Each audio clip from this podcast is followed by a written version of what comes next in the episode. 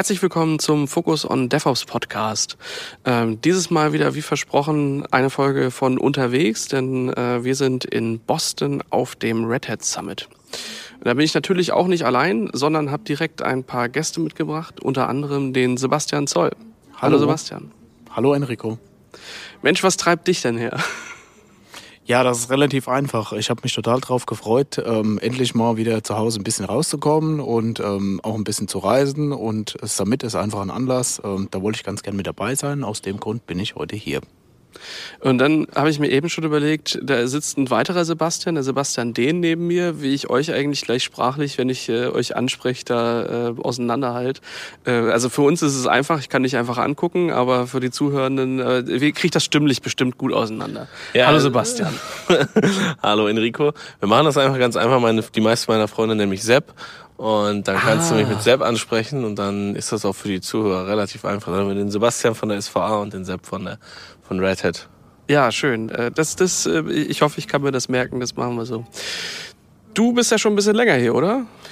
Äh, ich bin tatsächlich schon ein bisschen länger hier in den USA, weil ich ähm, die Reise zum Summit mit einem äh, kleinen Roadtrip verbunden habe mit, mit Freunden und auch Arbeitskollegen tatsächlich. Also wir mhm. waren zu dritt und sind schon letzte Woche Montag ähm, hier in den USA angekommen und sind dann so ein bisschen die Städte an der, an der East Coast hier abgefahren und sind dann ja tatsächlich in Boston dann finally gestrandet zum Summit. Ja, schön. Ja, und dann noch mit dabei der Steffen Litzenkirchen. Hi. Ja, moin Enrico. Wie bist du denn hergekommen? Ich bin Gott sei Dank per Direktflug direkt aus Frankfurt hierher gekommen und äh, ja, hatte dann noch ein leichtes ähm, Abenteuer mit dem öffentlichen Personennahverkehr in Amerika. Ja. Ähm, also über die Bahn muss man nicht immer schimpfen, sondern äh, manchmal sind auch Busse schuld. Die können, genau, hier, hier können sie keine Busse, mal eine Abwechslung. Ähm, genau, aber äh, ja, aber auch erst am Sonntag, also vor zwei Tagen. Mhm. Genau. Ja, Steffen, erzähl doch mal, wer, wer bist du und was machst du eigentlich so? Ja, ähm, also ich bin ähm, bei Red Hat jetzt auch erst seit sieben Monaten, also noch mhm. relativ frisch dabei. Ähm, habe vorher äh, 14 Jahre ähm, quasi in, beim IT-Dienstleister der Bundeswehr gearbeitet. Mhm ähm, und äh, war da die letzten zwei Jahre im Cyber Innovation Hub der Bundeswehr tätig. Genau. Und ähm, ja, vor sieben Monaten hat es mich dann halt Richtung Red Hat gezogen. Mhm. Ähm, und da mache ich jetzt im Public Sektor ähm, die Architektur und habe so einen leichten Fokus auf äh, Sicherheitsthematiken.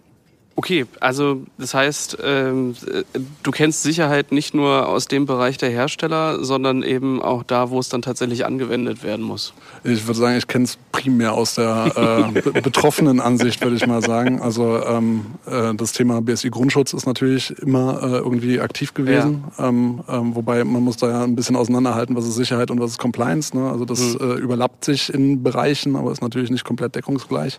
Mhm. Ja, und würde sagen, dass ich die Perspektive sogar aktuell noch ein bisschen besser kann als die äh, Herstellerperspektive, wobei mhm. das natürlich äh, insbesondere in einem international agierenden Unternehmen wie der Red Hat auch äh, spannend ist, weil man es da ja nicht dann plötzlich nur mit den Vorgaben beispielsweise BSI zu tun hat, sondern ähm, wenn eine Red Hat äh, irgendwelche Compliance-Module oder ja. ähm, irgendwelche Features rausbringt, dann muss das ja, oder dann haben wir ja auch Australien, haben wir NIST, ähm, haben wir ähm, andere europäische Länder, die irgendwelche Vorgaben machen. Mhm. Das ist natürlich insbesondere für den Hersteller auch ein herausforderndes Umfeld. Ja, glaube ich. Ja, und äh, Sepp, bei dir haben wir gar nicht ähm, äh, noch geklärt, was du eigentlich so, so machst. Ja, das letzte Mal, als ich im Podcast gewesen bin, ähm, war ich noch äh, Solution Architect im Bereich Partner Enablement. Mittlerweile mhm. hat sich da meine Rolle geändert. Ich bin seit Anfang Januar ähm, Solution Architect, allerdings im äh, Commercial Bereich und mhm. betreue da jetzt unsere Commercial Kunden. Mhm. Ja, und äh, Sebastian, du warst ja auch schon mal mit dabei, aber wer dich das erste Mal hört, womit beschäftigst du dich den ganzen Tag? Ja, ich bin bei der SVA ähm, primär im Bereich OpenShift unterwegs, kümmere mich da so um alle Themen, die irgendwie technisch ähm, da aufpoppen und ähm, auch um Themen wie beispielsweise Architektur. Gehe mit in Projekte rein, begleite Kollegen, hm. kümmere mich so ein bisschen darum, das Wissen im Unternehmen breit zu treten. Das ist so mein Bereich, in dem ich mich auch ganz wohl fühle. Ja, dann sind wir ja eigentlich ja von der Runde, äh, denke ich, ist ein ganz gutes Thema, mal ähm, naja, auf dem Red Hat Summit und mit Menschen, die sich mit Security auch vor allem aus der anwendenden Seite auskennen, mal äh, über naja, ich sag mal, die ähm, eingebauten Plattform-Security-relevanten äh, Dinge, die die OpenShift halt so mitbringt. Ich kenne die Plattform ähm, schon ein paar Jährchen länger, damals noch mit, äh, mit drei angefangen, zwei durfte ich, äh, durfte ich nicht ähm, hands-on erleben, ist vielleicht auch ganz gut so. ähm, aber ähm, es ist halt natürlich eine Plattform, die mir häufiger, insbesondere halt auch im, äh, im regulierten Bereich begegnet. Heißt bei Banken, bei irgendwie sicherheitsrelevanten Geschichten und auch gerne mal irgendwie in Airgap-Szenarien, wo man einfach dann sagt, okay, das, das, ähm, das ist dann nochmal ein bisschen was anderes ähm, als äh, ja, ein Cube ADM und dann, äh, dann gib ihm, sondern da sind halt schon so ein paar Dinge mit bei, ähm, die Red Hat sich vielleicht auch gedacht hat. Äh, das, ne, bei Betriebssystemen kennen wir es, dass SE Linux was an ist und äh, einem direkt den Spaß verdirbt, wenn man mal den Webserver in einem anderen Directory laufen lassen will. Ähm, und ich glaube, ähnlich ist es dann halt auch bei ähm, OpenShift. Bevor wir da aber darauf eingehen, würde ich nochmal ähm, noch tatsächlich auf den BSI gerne eingehen, weil das ist für mich immer so ein naja, ich sag mal, so ein wilder Katalog an verschiedenen Dingen, äh, wo ich immer so das Gefühl habe, dass da wenig von, von technisch ist. Ähm, wie siehst du das? Ja, also das ist natürlich richtig, aber also der, der Punkt ist, Sicherheit ist ja nicht nur Technik. Also mhm. ähm, ich kann natürlich hingehen und irgendwelche äh, Dinge härten, dann mhm. ist das natürlich ein Aspekt, wie ich das mache, aber Sicherheit kommt natürlich auch immer durch die Prozesse, also dadurch, wie ich das mache. Also viele mhm. Dinge einfach sind organisatorische Maßnahmen. Dazu gehört, wie plane ich das? Die erste Anforderung in SYS 1.6 und ab 4.4 ist jeweils Container-Einsatz oder Container-Plattform-Einsatz muss geplant werden, dokumentiert werden. Mhm. Das gehört natürlich auch dazu, weil eins der Ziele ist ja auch immer Verfügbarkeit, ähm, die, die man auch irgendwie ähm, erreichen möchte. Und wenn man halt keinen Plan hat, mhm. kann man halt auch diese, diese Ziele der IT-Sicherheit auch gar nicht erreichen.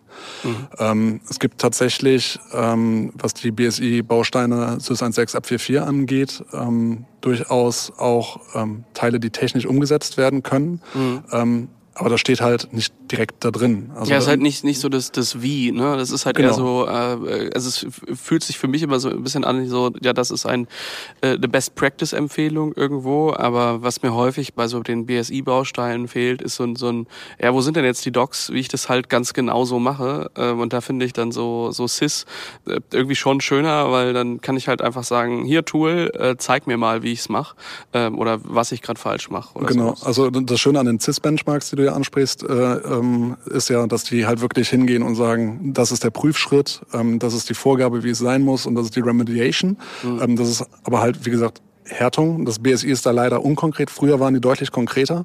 Ähm, das hat sich mit der Zeit aber geändert, weil natürlich, je konkreter man ist, umso aktueller muss das auch sein. Mhm. Und einfach dieser Prozess, um diese Bausteine zu entwickeln, ist relativ lang. Also den SYS 1.6 und den Ab 4.4, die gibt's ja auch erst wenige Jahre. Und insbesondere ja. der SYS 1.6 ähm, war ja auch erst als Sehr lange als Draft, ja. Draft da. Ähm, vom Christoph Puppe, glaube ich. Ja. Ist der nicht auch genau. bei euch? Exakt. Ja, okay. Ähm, genau, also ähm, da kam der ja auch her.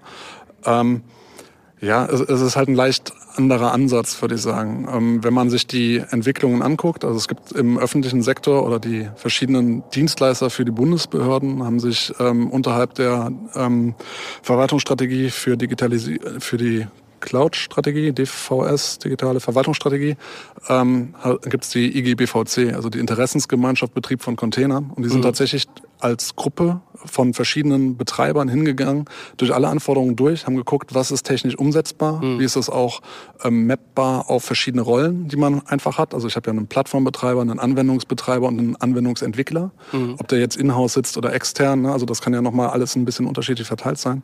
Haben tatsächlich geguckt, was mappt wohin.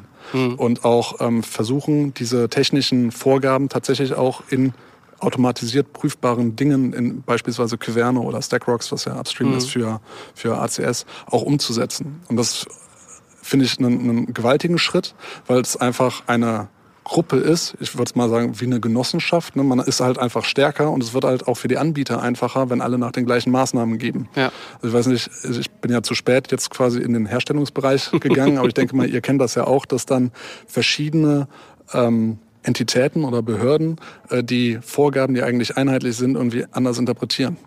Ja, klar. Also das ist äh, das ist natürlich immer so die Sache. Ja, also wenn du sagst, äh, eine Tür soll verschlossen sein, dann äh, nimmt sich jemand einen Akkuschrauber und macht da irgendwie Bretter vor und ein anderer baut halt ein Schloss ein und wieder anderer hängt halt ein Vorhängeschloss vor. Das ähm, führt alles zum selben Thema, aber ähm, die verschiedenen Anwendungen haben oder die verschiedenen ähm, Ausführungen haben dann natürlich auch wieder unterschiedliche Implikationen. Ja.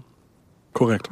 Steffen, hast du so einen Best Practice Guide, wo du sagst, wenn du in, in OpenShift-Bereich beispielsweise oder in, in Rette-Themen reingehst, das sind so Sachen, die bei mir automatisch im Kopf ablaufen, an die ich mich halten muss, die ich prüfen möchte, die ich sehen möchte. Hast du sowas? Ähm, Stand heute habe ich sowas nicht fertig. Mhm. Ähm, wir arbeiten aber tatsächlich intern daran, dass wir als Red Hat ähm, für die oder eine, eine, eine Hilfe für die Kunden mitgeben, dass wir quasi so eine, wir nennen es Quick-Check, einen Quick-Check gegen den Grundschutz haben, cool. wo wir sagen können, ähm, mit den und den Features in OpenShift ist das entweder per Default schon abgedeckt mhm. oder ähm, man muss halt zusätzliche Features einführen. Also insbesondere bei den erweiterten Sicherheitsanforderungen ist es halt so, dass man da meistens nicht um ACS beispielsweise herumkommt ja. oder um andere Tools, die halt erweiterte Features mitbringen. Ähm, und um diese Fragen, die uns natürlich von Kunden auch immer mal wieder äh, entgegenkommen, wie reagiere ich auf Anforderungen A24 oder sonst irgendwas, mhm. ähm, um die halt zum einen standardisiert zu beantworten. Erspart uns natürlich auch Arbeit, aber erspart natürlich auch dem Kunden Arbeit, weil er dann auch sehen kann, wie gut mappt das, ja. ähm, wie kann ich das machen, wo gehe ich dann ran. Genau, und das ist einer der Schritte, die wir da machen, ähm, neben ein paar anderen Dingen, um da den Umgang auch zu erleichtern. Aber das ist halt ein schwieriger Pfad auch.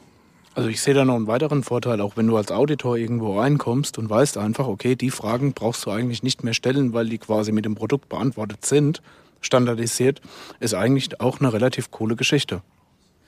Ja, äh, Sepp, da würde ich dann jetzt gerne so ein bisschen die, die Kurve kriegen von dem, was wir, äh, was da so Allgemeinheit ist und mit dem BSI zu, äh, was tut denn jetzt eigentlich oder was ist denn jetzt so Build-in Security äh, bei OpenShift? Also was, was sind die Batterien, die dabei sind? Ja, da gibt's natürlich eine ganze Menge. Auch die haben sich natürlich, ähm, äh, gibt eine, natürlich eine Entwicklungsstufe. Wir hatten gerade schon, du hattest gerade eben schon Enrico kurz OpenShift 3 angesprochen. Äh, das war toll, oder? ja, es war eine super geile Sache. Gathering Facts hat heute jemand gesagt. Seitdem kann ich das nicht mehr lesen. Seit OpenShift 3. Ähm, fand ich sehr gut. Ähm, nee, das hat sich natürlich auch äh, weiterentwickelt. Ja, also mhm. wenn wir nochmal auf OpenShift 3.11 gucken, wir hatten überall Red Hat Enterprise Linux drunter. Klar, natürlich ähm, super gehärtetes Betriebssystem, super häufig eingesetzt und mhm. hat halt einen gewissen Grad an, an Sicherheit und Security, den es von Haus aus eben mitbringt. C-Groups, Stichwort Namespaces und so weiter ja. und so fort. Das Ganze, was man aus der Linux-Welt eben kennt. Und das, was in vier halt noch mit dazugekommen ist oder darüber hinaus mit dazugekommen ist, A, natürlich erstmal der Betriebssystemwechsel. Mhm. Wir sind ja weggegangen von Red Hat Enterprise Linux, hingegangen zu Red Hat Enterprise Linux Core OS. Mhm. Ich liebe diesen Namen, er ist so kurz auszusprechen. wir können auch einfach Core OS ja, sagen. Ich glaube, wir sind wir ja Freunde damit. Also, absolut. Ja. Ich glaube, es äh, vereinfacht das auch ähm, äh, um einiges. Und dadurch, dass wir das Betriebssystem unten drunter gewechselt haben und auf Core OS gegangen sind, haben wir natürlich einen gewissen Grad an Individualisierungsmöglichkeiten weggenommen, die man natürlich mit RHEL hatte, sind aber dazu übergegangen, dass wir viel aus dem Cluster heraus vorgeben können und darüber hinaus ein Immutable Betriebssystem, also Immutable, mhm. Immutable Operating System unten drunter gesetzt haben mit CoreOS, ja. was vieles der Features ähm, hat, die sowieso auch schon in Red Hat Enterprise Linux mit drin sind. Stichwort ist hier SE Linux, was ähm, was per Default äh, enabled ist und ja. was man auch nicht äh, disablen sollte in keinem, in keinem der Fälle. Wir haben wieder die C-Groups, wir haben äh, ähm, Namespaces und so weiter und so weiter. All das, was wir aus diesem ähm, aus dem Red Hat Enterprise Linux eh schon kennen ähm, und darüber hinaus eben ähm, dieses, dieses Flag Immutable, dass es ein mhm. Immutable Betriebssystem ist. Das heißt, auch wenn ich Konfigur Anpassungen vornehmen möchte, sind die, halt nicht permanent. sind die eben nicht permanent. Das ganze ja. Betriebssystem verhält sich im Prinzip auch wie ein Container an der ja. Stelle. Statisches Neue sind alle Änderungen weg. Steffen wird mir jetzt wahrscheinlich, weiß ich nicht, ob er mir zustimmt oder widerspricht, ob das ein Security Feature ist. Ich würde sagen, in gewisser Art und Weise schon, ja. wenn sich etwas einnistet und ich das einfach neu starten kann und es weg ist. Ähm ja, du hast ja noch andere Aspekte. Also du hast zum einen die Angriffsflächenreduktion, einfach dadurch, dass es spezialisiert ist. Und ähm, was ich viel wichtiger finde, es gab eben eine Session, ich war in einer äh, REL-Session drin, äh, wo es auch um, wo dann gefragt wurde im Publikum, wer von euch hat SE Linux schon mal auf Permissive gestellt oder ausgeschaltet und das waren viel zu viele Hände, die da hochgegangen sind, ähm, so aus, aus meiner Perspektive. Ähm, und das Schöne ist, finde ich, an OpenShift, dass du das SE Linux gar nicht merkst. Also die üblichen mhm. Probleme, die du hast, hast du nicht mehr, ähm, weil du natürlich aus Sicht des Betriebssystems ja nur noch den Kontext Container hast, beziehungsweise der verschiedenen äh, Projekte dann, ähm, aber nicht mehr, oh, das ist eine andere Anwendung, irgendwer hat da irgendwas dran geändert, etc. Und dadurch wird's halt sicherer und gleichzeitig einfacher, was irgendwie meistens, so meiner Erfahrung nach, sich manchmal auch widersprechen kann. Ne? Also wir erhöhen die Sicherheit und dadurch wird es irgendwie nicht einfacher zu nutzen. Und ja. das ist da tatsächlich, ähm, finde ich, ganz angenehm. Also ich glaube nicht, dass wir, wenn wir bei OpenShift fragen würden, wer hat von euch schon mal SE Linux disablen müssen oder disabled, weil er es nicht gut fand, weil es ihn gestört hat, ähm, glaube ich nicht, dass wir ansatzweise so viele Hände Das glaube ich auch nicht, nee, absolut nicht. Ja, und darüber hinaus hat natürlich dann eben mal weg vom Betriebssystem hin zu OpenShift Features dann tatsächlich, die dann per Default auch einfach mitkommen. Sowas wie Security Context Constraints. Das heißt, mhm. jeder Container, jeder Pod, der in OpenShift gestartet wird, wird in einen bestimmten Kontext gesetzt und ähm, dürfen nur in diesem bestimmten Kontext eben arbeiten. Ja. Ähm, und ähm, da reden wir zum Beispiel davon, dass in, in OpenShift per Default erstmal überhaupt gar keine Privileged Container Containers gestartet werden sollten, ja. also äh, Container mit erhöhten Privilegien, um zum Beispiel auf äh, von Haus aus auf die ähm, ähm, aufs Betriebssystem unten drunter zu kommen oder auch in andere Namespaces eben zu kommen. Ähm, das ist per, da muss man eben aktiv dann schon hergehen und das eben disablen, um um, um das eben zu können, aber von Haus aus bringt OpenShift das in jeder Installation auf ähm, auf jeder Hardware, ob es jetzt Bare Metal geklaut oder eben virtualisiert ist, bringt es das einfach, einfach mit. Ähm, ja, und dann zu guter Letzt natürlich klar das Airbag, Roll-Based Access Control, was natürlich auch in, in, zu diesem Konglomerat gehört, ähm, haben, ist natürlich super fein granular. Wir können ähm, angefangen wir können im Prinzip jede Ressource, die wir in OpenShift haben, restriktieren auf unterschiedliche Rollen und mit unterschiedlichen Rechten. Mhm. Das heißt, wir können bis ins kleinste Detail sagen, was ein einzelner Nutzer darf und was er nicht tun oder nicht darf, wenn er eine bestimmte Rolle eben zugewiesen hat.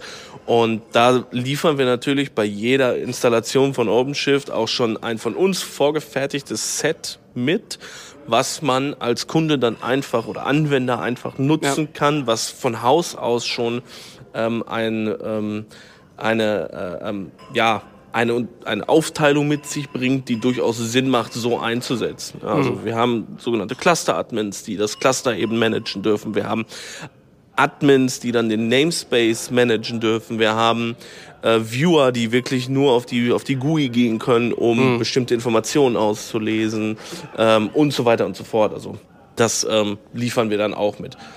Jetzt müsste ich an, die Frage an Steffen richten. Habe ich noch irgendwas Großartiges vergessen?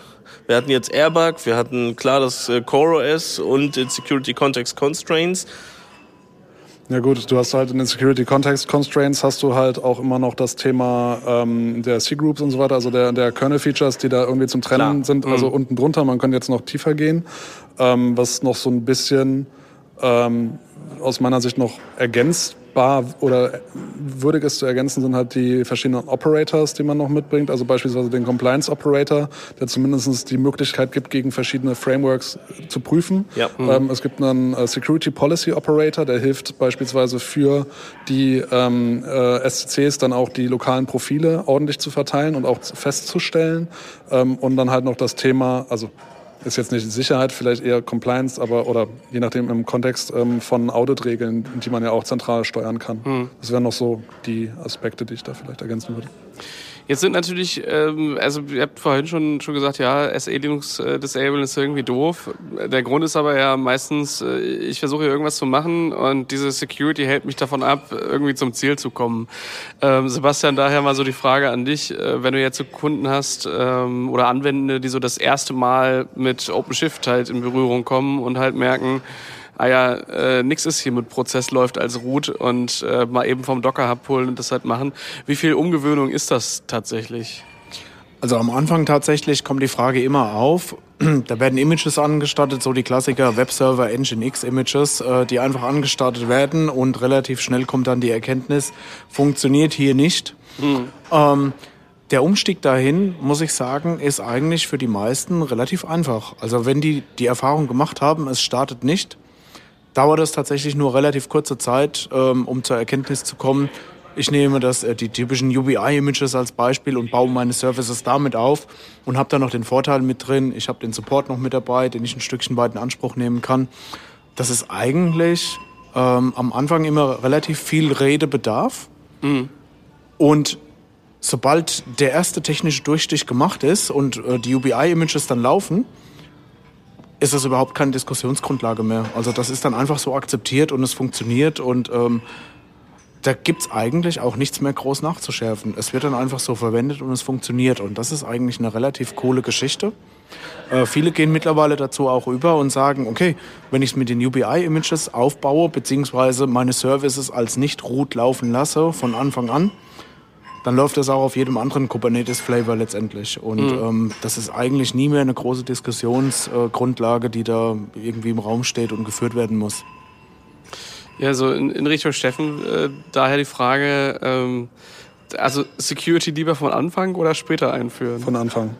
Also äh, sowieso immer von Anfang. Ähm, das macht es halt auch nachher einfacher, wenn man es von Anfang an denkt, weil ansonsten mhm. hast du vielleicht einen Prozess geschaffen, ähm, der für dich funktioniert, dann kommt die Security und es funktioniert nicht mehr. Mhm. So, und dann ist die Security wieder schuld. Dann sind das wieder die bösen Security-Leute, die uns am Arbeiten hindern. Wenn ja. du von Anfang an dran denkst und den Prozess direkt so einführst und ähm, wo der Prozess am, oder ein neuer Prozess läuft selten direkt gut. Ja. Und woran das dann liegt, ist erstmal, dass er neu ist, ne? aber man hat diesen Vergleich nicht zu ist es schon da. Und es gibt natürlich auch BSI Grundschutz, Security by Design und Security by Default sind Standardanforderungen. Deswegen gibt es da in meinem Kontext, in dem ich mich bewege, ähm, auch keine Diskussion. Und mhm.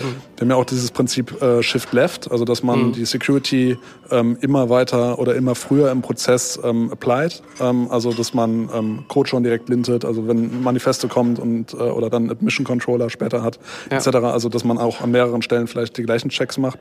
Thema Supply Chain Security. Also eigentlich versuche ich ja schon die Security nicht mehr nur in meinem Unternehmen zu denken, sondern auch noch bei meinen ähm, Herstellern, Lieferanten, wie auch immer, mhm.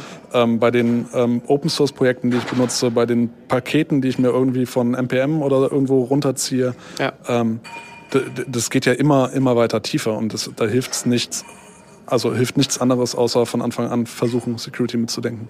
Mhm.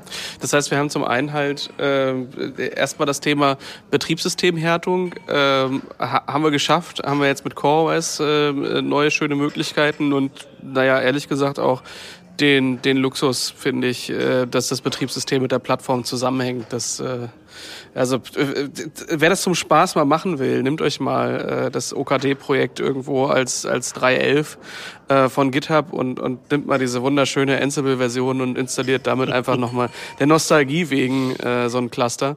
Ähm, das ist jetzt nicht so wie Kubernetes der Hardware, aber irgendwie irgendwie gefühlt schon.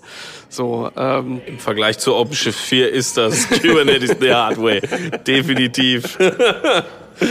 ja, aber jetzt ähm, haben wir natürlich dann gesagt, okay, Betriebssystem haben wir abgehakt und wir, wir können steuern, wer kann was wo wie tun. Das ist äh, vor allem, glaube ich, für diejenigen, die, ähm, die so an, an Docker-Systeme ähm, irgendwie gewöhnt sind oder Dinge mit einem normalen Container, die oder sowas machen, da bist du halt, da bist du halt privilegierter User und dann darfst du halt alles machen und jeder sieht jeden Container. Und das ist bei einem Swarm oder so ähm, ja eigentlich relativ ähnlich. Ähm, so dass wir jetzt halt feingranular sagen können, wir haben so eine, so eine Art Multi Tendency und dazwischen dann aber auch die Möglichkeiten, ähm, diejenigen, die wir auf die Klasse rauflassen, zu regulieren und auf das freizuschalten, was die halt auch wirklich brauchen.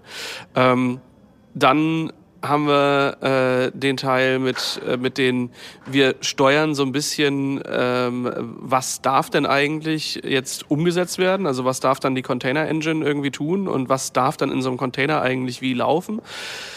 Ähm, das ist aber ja bei weitem noch nicht alles. Also du hast eben schon angesprochen, da, da kommt irgendwie ein RPM hier und da haben wir irgendwelche ähm, Open Source Geschichten, die dann als NPM Package äh, dann doch in mein Cluster reinwandern.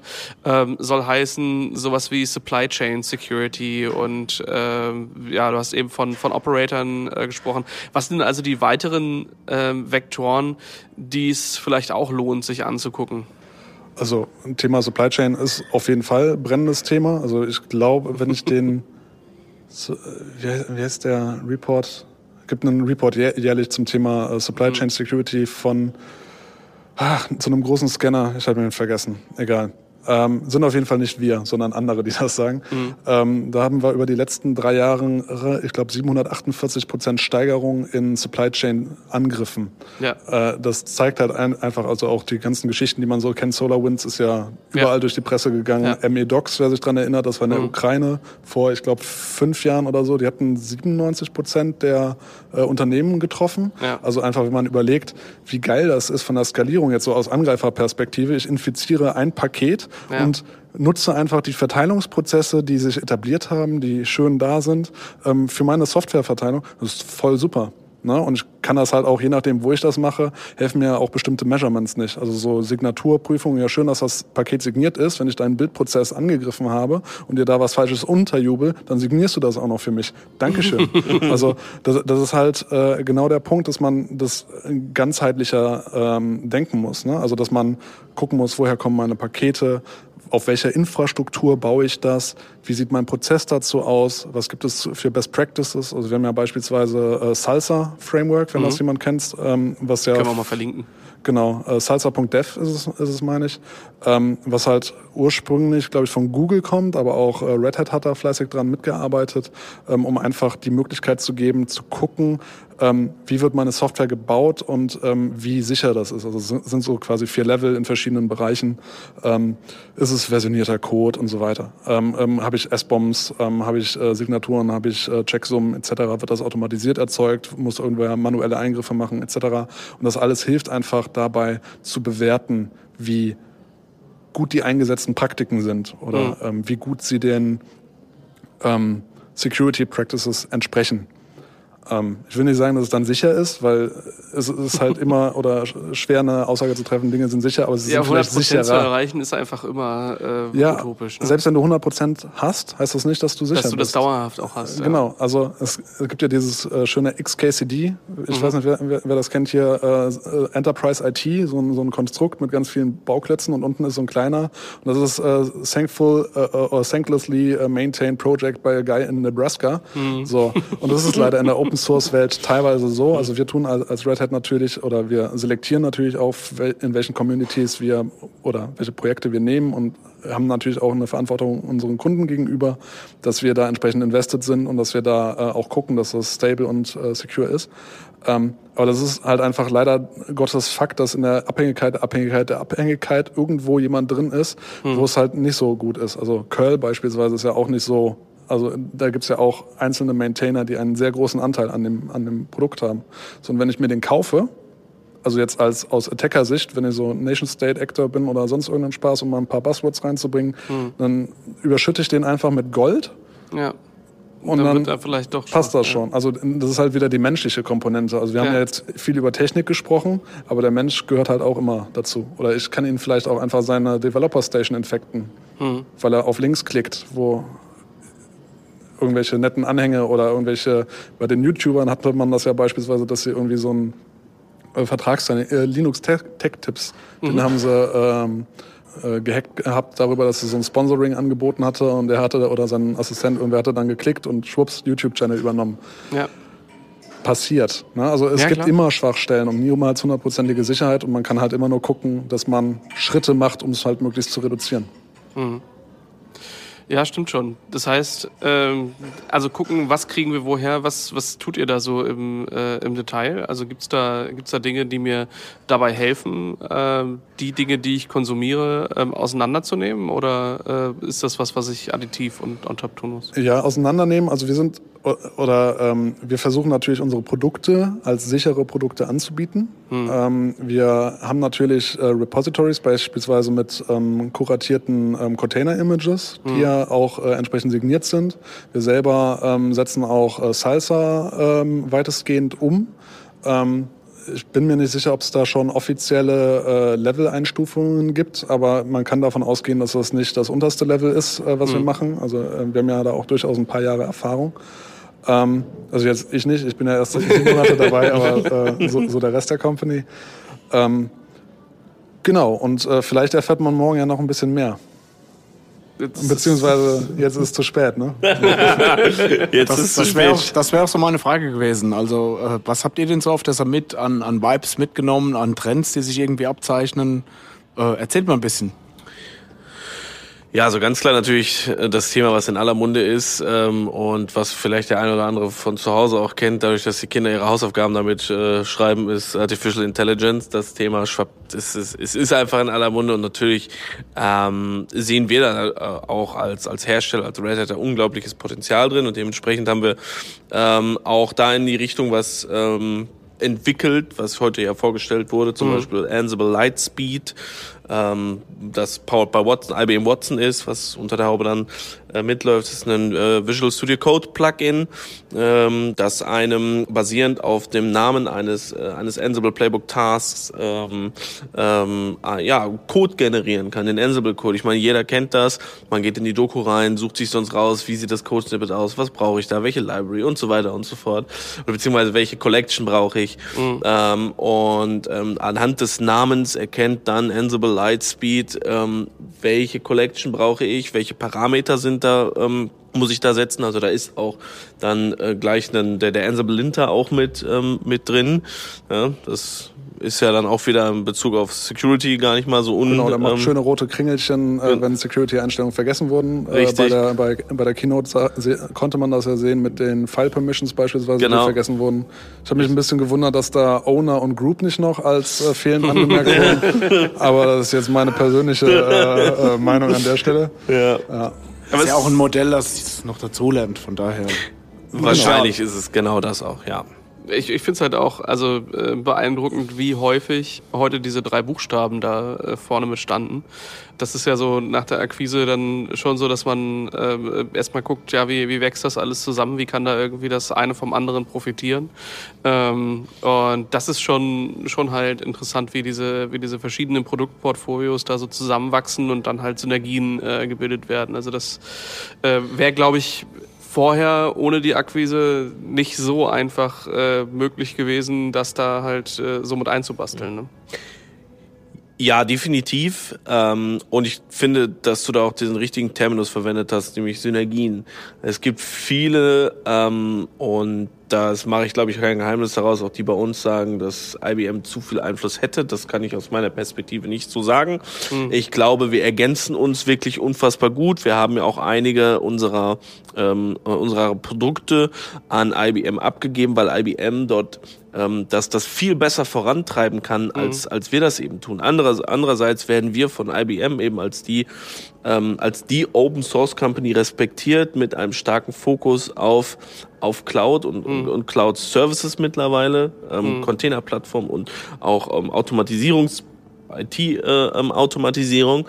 ähm, und da, wo es geht, ergänzen wir uns dann beziehungsweise arbeiten dann eben miteinander. Aber das ist kein Arbeiten, also aus, zumindest aus meiner Perspektive, und ich bin jetzt ja auch nur ein kleines Individuum da, ähm, aber aus meiner Perspektive ist es eine, eine wunderbare Synergie. Ne? Und das mündet jetzt eben darin, dass wir sowas haben wie Ansible Lightspeed und für die, die aufmerksam waren, das Ganze wird auch, kommt auch, könnte kommen für OpenShift. Ich meine, wer OpenShift YAML-Files kennt, Custom Resource Definitions, yeah. Deployment Files, yeah. ähm, Hallo, ich habe das ganze YAML auswendig gelernt. Aber also ein, ein Feedback habe ich da auf jeden Fall noch. Äh, also ihr, ihr könnt das nicht ganz ernsthaft. Es kann natürlich nicht nur ein VS Code Plugin sein. Ich brauche das in meinem Vim. Das, sorry, also Wollen wir nicht eine Wim gegen Emacs-Diskussion starten? das ist okay, solange du Nano so der bist. Nano-Jünger, von daher. oh, äh, Mann. ich muss es einfach mal wieder platzieren. ja. wer, wer mich kennt, weiß das. Ähm, Nano wäre auch gut. Nano. Nochmal. Nano, Nano, Nano. Dreimal. ja. Was passiert dann irgendwas, wenn man dreimal hintereinander Nano sagt und vorm Spiegel steht, dann, Ich gebe einen guten dann Rat. wirst du vom Wim erschlagen. Probier's ich glaube, so aus. ist es. nee, nee, nee, nee, nee. Also so ein Voodoo mache ich nicht. Ja. Okay. Ähm, Also Supply Chain Management Haken dran, äh, Workload Protection, also sprich äh, nicht nur zu gucken, dass Dinge nicht als Root laufen, sondern dass Dinge so laufen, dass sie äh, nicht das tun, was sie nicht tun sollen oder noch nie getan haben. Genau. Oder äh, da, äh, da haben ja. wir ja eigentlich eine, eine Brücke. Also ein, ein, paar Dinge spielen da relativ gut zusammen. Also äh, zum einen haben wir ähm, äh, für, oder wenn wir nochmal, ich schwenke nochmal ein bisschen zurück Richtung Supply Chain. Wir haben natürlich mhm. auch ähm, mit äh, in OpenShift äh, Tecton mit drin mhm. für ähm, dem Abbilden von CI-CD-Prozessen. Und da gibt es mittlerweile, ich bin mir nicht sicher, ob es GA ist, aber auf jeden Fall Tech Preview ist äh, Tecton Chains, mhm. ähm, was dann halt ähm, den kompletten Bildprozess oder den Prozess der Pipeline auch entsprechend ähm, äh, signiert und die Artefakte rausspeichert etc. Also nochmal äh, oder bestimmte Anforderungen, die auch in Sizer drin steht, stehen, ähm, erfüllt oder können damit erfüllt werden. Und ähm, in diese Pipeline selber, also in Tecton selber, kann man ja dann auch beispielsweise ACS einbauen, wo wir dann beim Thema CVE-Scanning sind etc., ähm, wo man auch ähm, gegebenenfalls dann äh, sehen kann, ähm, oder frühzeitig, wenn man vom Supplier was bekommt, dass man bestimmte Policies äh, macht, äh, welche ähm, CVEs sind drin, ähm, welche Software ist drin, als welcher User wird das ausgeführt, bla bla bla. Und ähm, wer ACS auch kennt, äh, der wird auch wissen, dass es da quasi drei Bereiche gibt. Build, ähm, Deployment und Runtime. Und damit komme ich dann zu deinem Runtime-Teil, ähm, dass man ähm, halt oder das ACS dann eigentlich das Tool in der OpenShift-Welt ist von Seiten Red Hat, dass dann diese ähm, erweiterten Sicherheitsanforderungen auch, die über diese zentrale Konfiguration oder ähnliches hinausgehen, die auch in die Runtime eingreifen, ähm, die vielleicht, ich nenne es mal ein bisschen dynamischer sind, mhm. ähm, zur Verfügung stellt. Ja, also alles mit bei oder fehlt noch irgendwas? Gibt es noch irgendwas, was es noch nicht gibt? Naja, was es noch nicht gibt, aber es gibt natürlich noch einen Aspekt, der mir auch gerade eben eingefallen ist, den wir noch komplett außen vor gelassen haben, ist natürlich Network Security. Oh ja. Darüber haben wir, glaube ich, in dem, dem Zusammenhang auch noch gar nicht gesprochen, aber das bringt natürlich OpenShift auch von, von Haus aus eben mit. Wir haben sogenannte Network Policies, wir haben Mandantentrennung, also ne, jedes Projekt in OpenShift hat sein, von Haus aus seinen eigenen Net Namespace und kann mhm. erstmal nur innerhalb dieses Namespaces kommunizieren und wenn ja. ich darüber hinaus ähm, mit über das OpenShift Service Network ähm, mit anderen ähm, Pods kommunizieren möchte, die in anderen Net Namespaces sind, muss ich das speziell freigeben über mhm. sogenannte Network Policies und mhm. das Ganze kann ich natürlich auch so weit treiben, dass ich Traffic zulasse oder nicht zulasse unter über bestimmte Services zu bestimmten Pods hin. Also das ist ein super super feingranulares System, was man sich da eben zunutze machen kann, was man von Haus aus eben, äh, wenn man OpenShift installiert, dann auch ähm, mhm. ja direkt enabled hat und wo man eigentlich nichts weiter mehr ähm, einstellen muss, sondern von Haus aus dann einen, einen ähm, ja eine grundsolide Sicherheit hat. Sagt man das so, Steffen? Grundsolide Sicherheit. Das kommt drauf an. Also äh, je nachdem, wer das sagt. Als, als Verkäufer kannst du das vielleicht sagen, aber so äh, naja, ist halt immer eine Frage der Perspektive. Ja. Ne? Also jeder definiert das ja auch anders. Also es gibt ja auch ein unterschiedliches Verständnis von Sicherheit. Es gibt auch ein unterschiedliches Verständnis von Mandanten. Also ähm, ich denke äh, immer, es gibt so einen berühmten BSI-Spruch. Ähm, eine physische oder eine physisch äquivalente Trennung äh, der Mandanten oder der ähm, muss erreicht werden. Und ja, was ist physisch äquivalent? Also ja, Server. Ja, ja. So, na, deswegen ist, ist halt das Verständnis, je nachdem in welchem Kontext man unterwegs ist, halt immer ein anderes. Ne? Und es ist, ist für mich natürlich nachher auch ein Unterschied, ob ich sage, mein Mandant ist eine ein, eine andere Anwendung, die von der gleichen ähm, Truppe beispielsweise gemacht wird, oder äh, meine, äh, mein Mandant ist ein, ein bestimmtes Team oder mein Mandant ist vielleicht eine andere Firma. Und entsprechend mhm. will ich ja auch andere Trennungsmechanismen gegebenenfalls aus entweder äh, Compliance oder äh, Security oder juristischen Gründen ja. ähm, ähm, machen. Also das ist halt immer sehr unterschiedlich. Deswegen finde ich, also grundsolide kann man benutzen, Kommt aber immer auf den Kontext an. ich würde an der Stelle vielleicht noch zwei Wünsche formulieren wollen. Ich würde mir zum einen wünschen, dass wir vielleicht nächstes Jahr um diese Zeit wieder zur Red Summit einfach mal in die Vergangenheit gucken und schauen, was so passiert ist und ob sich mein zweiter Wunsch bis dahin erfüllt hat. Ich würde mir so ein Stückchen weit wünschen, dass, ähm, das ganze Know-how, das momentan in Watson mit einfließt, mir vielleicht dabei hilft, genau diese Sicherheitsthemen ein Stückchen weit zu beantworten. Beispielsweise schreibe mir eine Network Policy für mein Deployment ABC. Vielleicht funktioniert sowas mal. Das mal kannst du, das äh, brauchst du kein Watson mit AI für, sondern das kannst du mit ACS jetzt schon machen. Es gibt in ACS tatsächlich einen Network Policy Generator, der guckt dir äh, deine Manifest-Files vom äh, von deinem Deployment an und generiert dir dazu eine passende Network Policy. Okay, also der Trend geht genau oder ist, ist schon da. Ja? Genau. Also das Ganze noch mit natürlicher Sprache zu formulieren, wäre so, ich sag mal, Next Level. Ja. Da hast du eine GUI, die du nutzen kannst. Ja, also du, äh, du, kannst es mit GUI machen oder du baust es halt einfach in, in deine Pipeline ähm, mit ein, wobei die generierten Policy, also da sind ein paar Rahmenbedingungen, die entsprechend da sein müssen. Also äh, je nach, oder du musst die YAMLs nach spezifischen Kriterien, meine ich, machen. Ich mhm. kenne kenn den nur am Rande. Ähm, genau, aber grundsätzlich gibt es solche, solche Features. Ich bin mir auch nicht sicher, ob es schon GA ist oder ob es noch Tech Preview ist, aber es steht auf jeden Fall offiziell in Dokumenten drin oder Dokumentation drin. Sehr gut. Ist auf jeden Fall mal ein Blick äh, wert. Genau, und aber die Zugänglichkeit oder das, das fand ich eben, wir hatten ja über SE Linux und dass man es abstellt äh, gesprochen, dass es einfacher geworden ist mit OpenShift oder weniger störend, formuliere ich es mhm. mal so. Und das ist ja auch so ein Aspekt, ne? Also Absolut. dass man ähm, mit natürlicher Sprache Dinge formulieren kann und dass es dann direkt sicher ist oder dass man direkt den Mehrwert hat. Einfach diese Zugänglichkeit, also dieses äh, Dreieck zwischen Usability, Security und Kosten, äh, dass, dass, dass das irgendwie äh, näher zusammenkommt, dass die, die Seiten nicht alle so weit auseinander stehen, dass man sich nicht für eins entscheiden muss, sondern oder für maximal zwei, sondern dass es ja. enger aneinander geht. Ja. ja. Was mir noch aufgefallen ist, äh, wenn es so Richtung der Announcements geht ähm, und Richtung Networking, ähm, ich meine, ich kannte OpenShift eine sehr lange Zeit so, oder ich, ich glaube, das gilt nicht nur für OpenShift, sondern eigentlich generell für Kubernetes.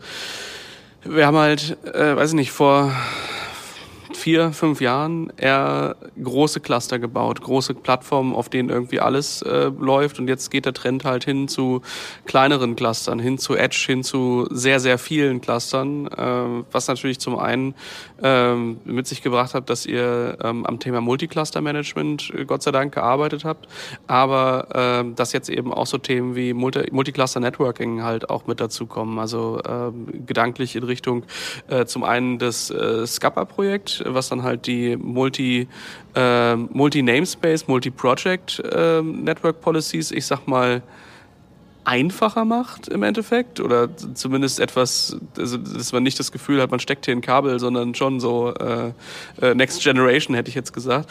Äh, und zum anderen eben Submariner als äh, Möglichkeit auch über mehrere Cluster hinweg wiederum Services miteinander agieren zu lassen. Das finde ich halt auch eine, eine spannende Geschichte. Ne?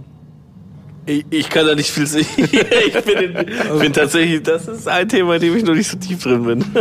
also äh, ich, ich finde das Thema auch spannend, mhm. ähm, ist aber tatsächlich auch kein Thema, an, an dem ich mich bewege. Ähm, was, oder was du sagtest bezüglich ähm, Multicluster-Management, mhm. das ist natürlich spannend, weil ich sprach ja eben, also aus meiner Perspektive, je nachdem, was ein Mandant ist, ne, und wenn es ein OpenShift-Cluster ist und ich habe dann plötzlich die Möglichkeit, einfach Cluster auszurollen und ähm, zu verbinden ähm, oder, oder zu verwalten, das ist für mich auch, oder standardisiert zu verwalten, weil Sicherheit ist ja auch immer, dass ich mhm. ein homogenes Umfeld habe, wo alles gleich sicher ist und nicht alles unterschiedlich sicher, weil dann habe ich richtig Spaß in der Risikoanalyse. Ähm, aber ähm, also das ist auf jeden Fall ein Aspekt und klar, dass solche Konstrukte, wo ich dann hingehe und sage, ich habe mehrere Cluster, Clouds, Infrastrukturen, wie auch immer, plötzlich nutzbarer werden durch so Dinge. Das ist natürlich schön. Hat für mich im ersten Moment nichts mit Sicherheit zu tun, aber auf jeden Fall was damit, dass äh, die, die Sicherheit einen nicht mehr so einschränkt vielleicht wie vorher. Hm. Ja, äh, ich glaube, wir könnten uns über die einzelnen Bestandteile noch sehr tief und sehr viel äh, weiter unterhalten. Ähm, ich ich würde vorschlagen, Sebastian und Steffen, ihr äh, guckt noch mal so ein bisschen, was in eurem äh, Dokumentationsschatz noch so vorhanden ist und wir packen da noch mal so ein paar Dinge ähm, rund um die verschiedenen Themen, die wir so besprochen haben, mit in die Show Notes, dass man da halt mal ähm, reinlesen kann. Und abschließend würde mich auf jeden Fall noch interessieren, ähm, was habt ihr noch so die nächsten Tage auf dem Summit vor? Heute ist ja der erste richtige offizielle Tag. Gestern war äh, das OpenShift Commons Gathering. Äh, was habt ihr noch so die nächsten Tage auf eurer ja, Bucketlist kann man nicht sagen, äh, Conference List? Ja, ähm, ich bin äh, ja als Speaker hier. Ich äh, mache mit drei zu Kollegen zusammen einen ähm, Ansible Lab, ein äh, Advanced Ansible Automation Plattform Lab. Mhm. Ähm, dementsprechend habe ich morgen ähm, gut vier Stunden was zu tun und auch am äh, am Donnerstag morgens um acht. Yeah. ähm, ja, aber darüber hinaus natürlich ähm, Networken, Kunden treffen, Partner wie euch treffen, sich mal in, in einer wirklich super ungezwungenen ähm, Atmosphäre unterhalten, ähm, die Keynotes mitnehmen, definitiv, und da auch wieder mit einem Augenzwinkern. die solltet ihr morgen unbedingt gucken.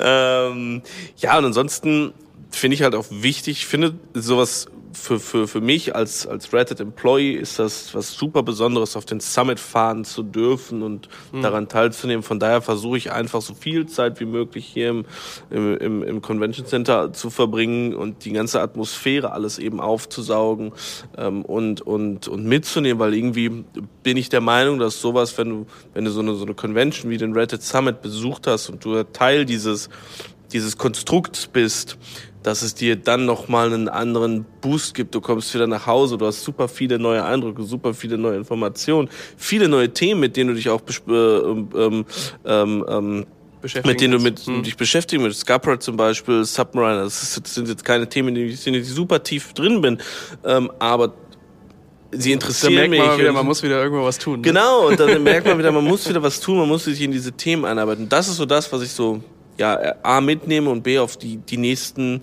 ähm, zwei Tage hier definitiv noch, noch tun will. Mhm. So, ähm, ich habe ja, äh, oder ich weiß, dass viele Kollegen schon sehr lange bei der ähm, Red Hat sind und äh, ich bin jetzt relativ kurz da und habe trotzdem die Möglichkeit gehabt, zur Summit zu kommen, weil mhm. ich einen Kunden von uns begleite. Mhm. Das ist natürlich auch ähm, jetzt äh, in den kommenden, in den kommenden zwei Tagen noch äh, mein Hauptfokus, dass, ähm, dass die entsprechend mit den Kontakten auch versorgt werden, die die, die einfach voranbringen. Mhm. Ähm, ansonsten werde ich morgen, ähm, ich glaube, da sind zwei oder drei Sessions noch zum Thema Trusted Supply Chain die für mich halt auch aus beruflichem äh, Punkt halt interessant sind. Und äh, ja, morgen Abend freue ich mich tierisch drauf. Äh, ich äh, darf äh, als Gast äh, zur, zur Schweizer Community rüberkommen. Das wird insbesondere sprachlich für mich sehr schön. ähm, genau, also äh, halt Netzwerken, die richtigen Kontakte zu treffen. Also ich war fast davon ausgegangen, weil ich relativ spät auch gemeldet hatte und nicht so einen vollen Schedule habe und noch nicht so viele Kontakte in der Reddit habe, dass ich, dass das ein ganz ruhiger Summit wird für mich. So ein bisschen Session Conventions gucken, bisschen äh, rumhängen. Ja, hm, und, Schon noch ein bisschen äh, naiv, oder? Äh, ja, danke. Ja, genau. Es, es war komplett naiv. Turns out, jetzt sitzt er hier. genau, ich glaube von äh, 7 Uhr morgens bis äh, irgendwann abends um 9 Uhr die ganze Zeit äh, ein Ding nach dem anderen. Und äh, ja, ja. Das ist schon intensiv. Intensiv, aber auch total spannend. Ja. Ich bin dann auch froh, wenn ich am Freitag, ich habe keinen Direktflug zurück, sondern ich habe Zwischenstopp in Toronto mit zwei Stunden Aufenthalt äh, und ich ja. freue mich dann, wenn ich dann nach, keine Ahnung, 14, 15 Stunden Fliegen äh, irgendwie noch die letzten drei Stunden Bahn zuverlässig überlebe. Mhm.